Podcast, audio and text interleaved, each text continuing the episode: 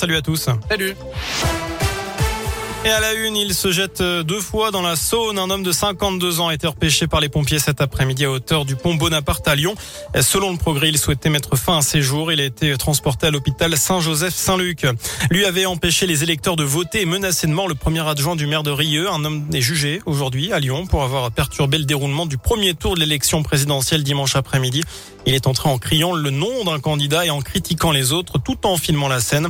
Interpellé lundi soir, il a nié les menaces envers l'élu lors de sa garde à vue. Dans le reste de l'actu, il a joué le roi semeur de Ionesco près de 800 fois. Un monument du théâtre français s'en est allé.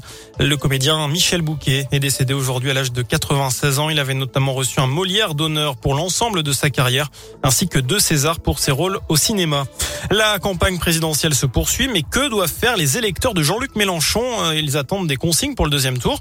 Une grande consultation sur Internet a été lancée. Les 315 000 militants de la France insoumise sont invités à répondre à la question suivante. Quelle position souhaitez-vous adopter pour le deuxième tour? Elles sont proposées l'abstention, le vote blanc et le vote Emmanuel Macron. En revanche, la question d'un vote en faveur de Marine Le Pen ne sera pas posée.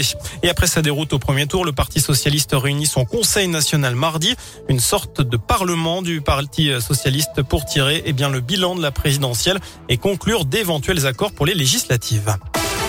On passe au sport avec du foot. L'Olympique lyonnais va se battre pour une place dans le dernier carré. Quart de finale retour de la Ligue Europa. Demain soir, les Lyonnais reçoivent les Anglais de West Ham après leur match nul un but partout la semaine dernière.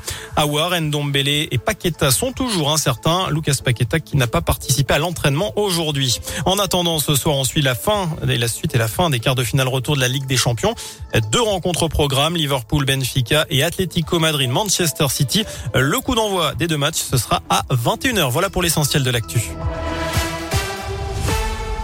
Merci beaucoup Sébastien.